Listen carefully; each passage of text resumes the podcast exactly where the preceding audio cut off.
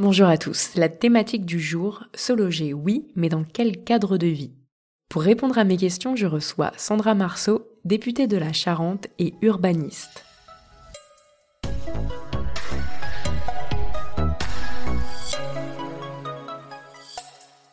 Sandra, ma première question, est-ce que l'avenir du logement passe plus que jamais par la densification des métropoles? J'ai envie de vous répondre pas vraiment, voire pas du tout. On, peut dire que hum, l'enseignement de, la crise Covid, dont on peut déjà tirer quelques, analyses, doit nous pousser à, réfléchir encore plus euh, aux questions du, logement, mais sur l'ensemble des territoires. Moi, c'est vraiment ce que je défends dans mon travail, à l'Assemblée, mais même avant, parce que je suis urbaniste, donc j'ai eu l'occasion de pas mal penser ces sujets. On doit considérer le logement dans un environnement, donc je parle plus, moi, d'habitat, en fait et pas seulement donc dans les métropoles. Euh, d'autant que les métropoles, euh, elles ont, euh, elles se sont beaucoup développées ces dernières années.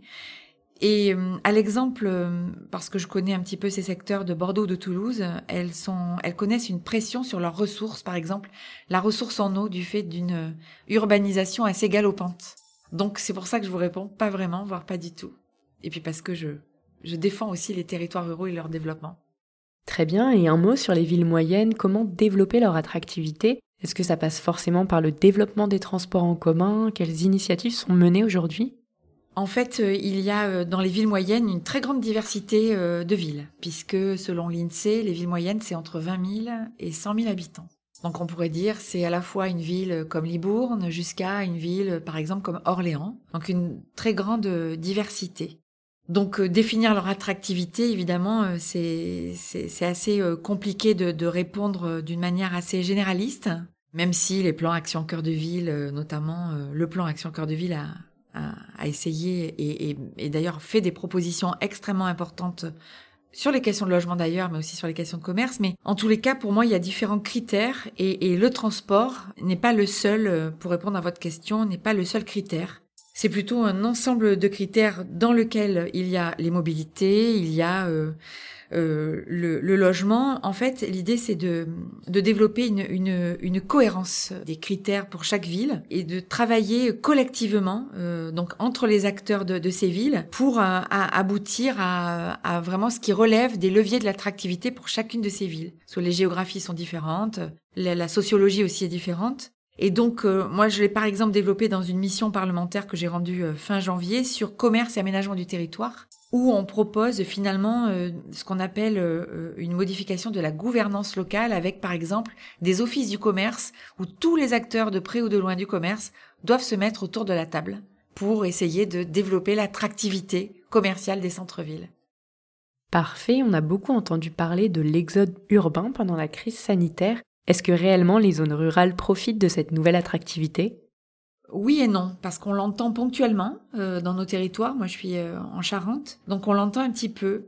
Mais je voudrais vous parler justement d'une étude qui est sortie en février de l'Observatoire des territoires qui s'appelle POPSU, plateforme d'observation des politiques et des stratégies urbaines, qui est un observatoire euh, qui dépend d'un établissement public de l'État et qui, avec des sociologues, a réfléchi dès le début de la crise et du premier confinement, qui a réfléchi à, qui a essayé de, de tester avec des bases de données et d'analyser les effets justement d'exode ou pas. Deux choses, euh, il n'y a pas vraiment d'exode, euh, il n'y a pas d'exode généralisé, d'exode urbain. Et euh, d'un autre côté, c'est ponctuellement qu'il y a eu des effets, mais pareil, quelques villes moyennes en bénéficient. Euh, voilà. Et les ruralités, c'est pareil, c'est très très ponctuel, mais elles souffrent par rapport à, à des métropoles de, de moindres infrastructures euh, pour plein plein d'aspects et moins de services. Donc c'est pas encore euh, c'est pas encore totalement ce, ce que l'on lit ou ce que l'on pense. Par contre, ce que je pense, c'est que euh, la réflexion doit amener à, encourager l'accueil justement dans ces zones rurales que je défends énormément, y habitant moi-même et étant originaire d'une zone rurale. Et ce qu'on doit amener à encourager, c'est bien sûr le développement d'une politique de d'habitat et pas de logement spécifique à ces zones-là pour attirer aussi les acteurs du logement, la promotion immobilière, tous les acteurs autour du logement, y compris les artisans, mais aussi les, les services. Très bien, et enfin, entre maison individuelle et habitat collectif, est-ce que le choix sera toujours là demain pour les Français porteurs d'un projet immobilier? Euh, oui, je, pense qu'il n'y a, pas de raison, d'autant que euh, moi je voudrais quand même qu'on sorte de ces images euh, qui sont focalisées sur une forme d'opposition d'ailleurs maison individuelle, habitat collectif, parce que ce sont des formes urbaines qui, en elles-mêmes, les maisons individuelles et l'habitat, les logements collectifs, connaissent des, des, sur le plan architectural des variations, des diversités assez énormes. Et je crois qu'il faut justement sortir de ces images un petit peu d'opposition pour euh, faire mieux connaître aux Français ces formes urbaines déjà, faire rentrer plus l'architecture euh, dans, dans la vie de tous les jours, j'ai envie de dire, euh, à la fois des, des métiers de, de l'habitat et aussi pour proposer de manière plus pédagogique différents types de, de projets possibles ou de projections pour les Français.